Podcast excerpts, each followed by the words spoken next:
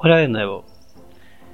Hoy te voy a hablar sobre algo que he estado leyendo particularmente estos últimos días y sobre la arquitectura romana.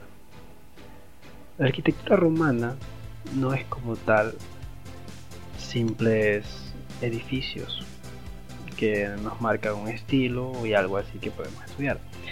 No más bien. La arquitectura romana vendría a ser una arquitectura de ciudades sí, es una de, de los pocos imperios que podemos conservar hasta el día de hoy, donde podemos evidenciar claramente su arquitectura de ciudad. Cuando pensamos en Roma, en porque fue uno de los imperios más duraderos que hubo, podemos recordar que ellos tenían una máquina militar. Ellos era la mayor fuerza militar de aquel entonces. Su coordinación en la guerra, su disciplina. Podemos ver muchos documentales sobre esto, sobre cómo se organizaban, sobre cómo planificaban sus estrategias militares. Y eran tan metódicos que desde que hacían, desde que establecían el campamento, eran era, era ya con respecto a, una guerra. O sea, ellos asentaban el campamento pensando en cómo lo iban a utilizar esa, ese orden, esa organización en una estrategia militar. La, la forma en que asentaban el campamento les decía a ellos hacia dónde correr, cuáles serían sus calles principales, cuáles serían sus salidas de emergencia, cómo iba a comenzar a atacar o a defender el ejército.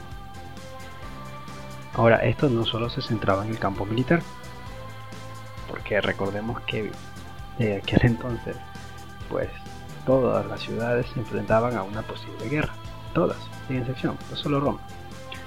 Entonces, cuando Roma quería establecer una ciudad para sus habitantes, los que no peleaban, pues en teoría también estaban amenazados por una guerra inminente, sin saber de dónde vendría ni quién sería el que los ataque, sabían que tarde o temprano alguien lo haría. Entonces cuando Roma establecía una ciudad, lo hacía siempre como si fuese una especie de base militar. Siempre lo hacía en forma cuadrada o rectangular y lo hacía crecer de esa manera. Establecía calles de norte a sur, de este a oeste, las que vendrían de las principales. Y la ciudad crecía tal como estaba diseñada. Hay evidencia en ciudades que no fueron destruidas o ciudades que no fueron eh, reconstruidas encima por otras civilizaciones, donde no hay nada aparte de lo que los romanos hubiesen diseñado. O sea, todo lo que se construyó ahí fue porque se diseñó así tal cual y así se quedó. Ahora, hay otras ciudades que no hacen esto, y ciudades romanas. ¿A, ¿A qué voy con esto? Por ejemplo, si ustedes este, se acuerdan cuál es el, el centro así de Roma, el, el que todo el mundo se le viene a la mente cuando habla de Roma. Bueno, está el Coliseo, el clásico Coliseo, en el centro de Roma. Ahora, según se entiende, cuando se ve desde la parte de arriba la ciudad de Roma, con el Coliseo en el centro, se puede ver que el crecimiento era un poco desordenado. No era tan organizado como siempre se solía hacer. Entonces, ¿qué es lo que podemos ver aquí? Que esta, esta ciudad romana en este centro del corazón de Roma, creció un poco diferente porque debió haber habido alguna razón. Esta razón la, hablaremos en otro momento, pero hay una razón muy importante. Aquí podemos también acordarnos de la ciudad de Pompeya y el gran Vesubio, ¿no? Que ya sabemos esta historia de cómo se arrasó esta ciudad. Bueno, y aquí podemos darnos una idea de por qué esta ciudad creció un poquito diferente también. Pero la razón es que creció así por un motivo. No creció así por así. Entonces, ¿qué más podemos observar cuando hablamos de la arquitectura romana? Cuando hablamos de la arquitectura romana, también podemos ver las murallas. Ya había hablado al principio de que todas las ciudades que Roma construía o diseñaba se diseñaban principalmente como una estrategia militar, todas, sin excepción. Entonces, cuando Roma hacía una nueva ciudad, la hacía tal como un campamento, pero el campamento estaba lleno de soldados, evidentemente. Las ciudades a veces no. ¿Cómo podía defenderse una ciudad mientras no estaban ahí el ejército, mientras todavía no hubiese llegado? Lo que se construían eran murallas. Entonces, las murallas eh, están prácticamente en todas las ciudades romanas. En las que se planificaron de manera cuadrada, pues están las, típicas murallas cuadradas. Una muralla normal, cualquiera, una apilación de piedras como todo el mundo las conoce y ya. Ahora, ¿qué tiene de particular la ciudad romana, el centro? ¿Qué tiene de particular? Bueno, las murallas no se dividen fácilmente. Cuando la gente viaja, normalmente, a visitar Roma, no las encuentra directamente. Las murallas romanas, llamadas murallas serbianas, ¿no? Se puede ver, eh, cualquiera que haya ido a Roma en tren desde la estación de Termini, puede ver una extensa sección de las murallas serbianas al salir. Entonces, estas secciones de murallas son diferentes. ¿A qué voy con esto? Bueno, estas no son las típicas murallas que simplemente apilaban piedras y ya. No, más bien que estas murallas tienen diferentes formas de ser construidas. Tienen tres. La principal es la de las rocas apiladas. Pero de ahí, de ahí tiene hormigón. Así es. Cuando ya los romanos aprendieron a utilizar el hormigón, comenzaron a hacerlo, pues las murallas también se hacían con este material. Mira qué ingenioso. Y el hormigón, bueno, no está como tal el hormigón en sí, sino que lo, revistieron de, ladrillo, pero es hormigón. En, todo caso es hormigón. Entonces aquí podemos aprender algo de cómo se comportaba eh, la antigua Roma. Que al principio, al principio de Roma, parecía que era muy disciplinado en todo lo que hacía, ¿no? Tanto en sus campamentos militares, sus estrategias militares, en la disciplina de sus soldados, en la forma en que hacían sus, ciudades, parecían que eran muy estrictos, muy como si hay una ley ellos no la podían romper, eran estrictos al pie de la letra.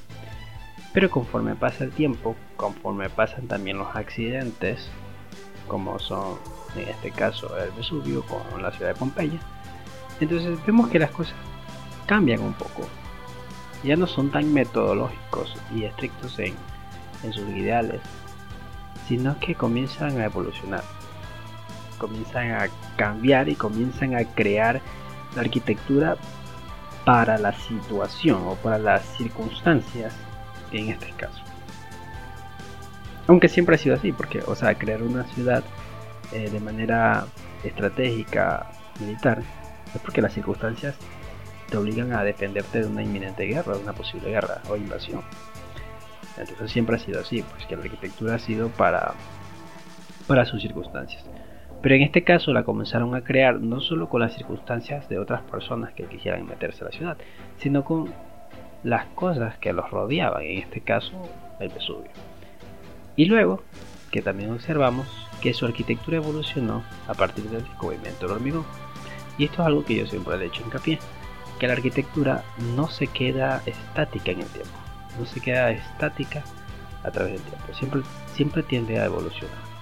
Siempre que se descubre un nuevo material o una nueva forma de construir, tiene que evolucionar la arquitectura, no se puede quedar paralizada a través del tiempo.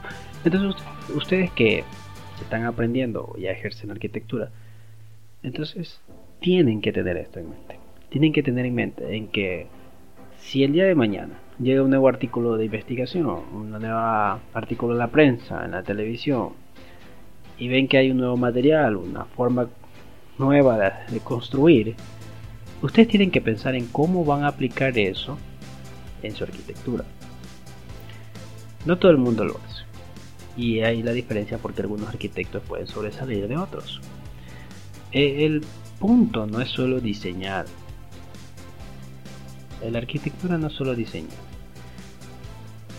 Si fuera así, muchos podrían hacerlo. Pero la arquitectura va mucho más allá de eso.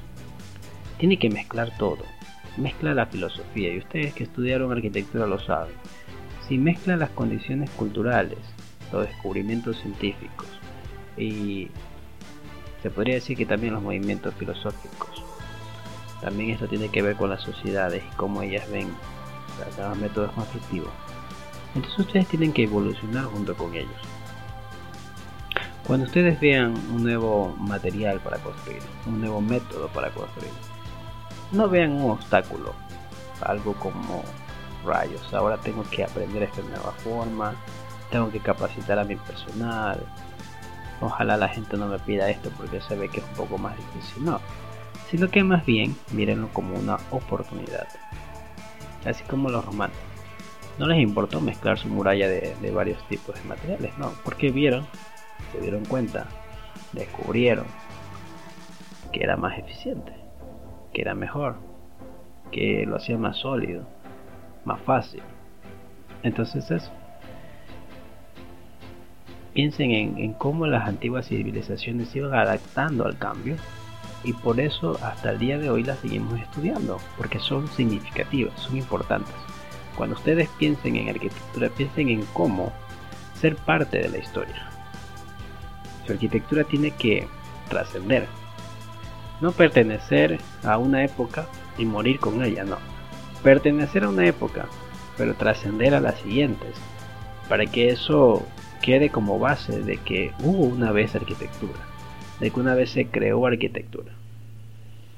Y pues próximamente seguiré hablando sobre la arquitectura romana conforme siga aprendiendo sobre esta maravillosa civilización que nos dejó bastante lecciones, bastante enseñanza sobre cómo ellos hacían arquitectura.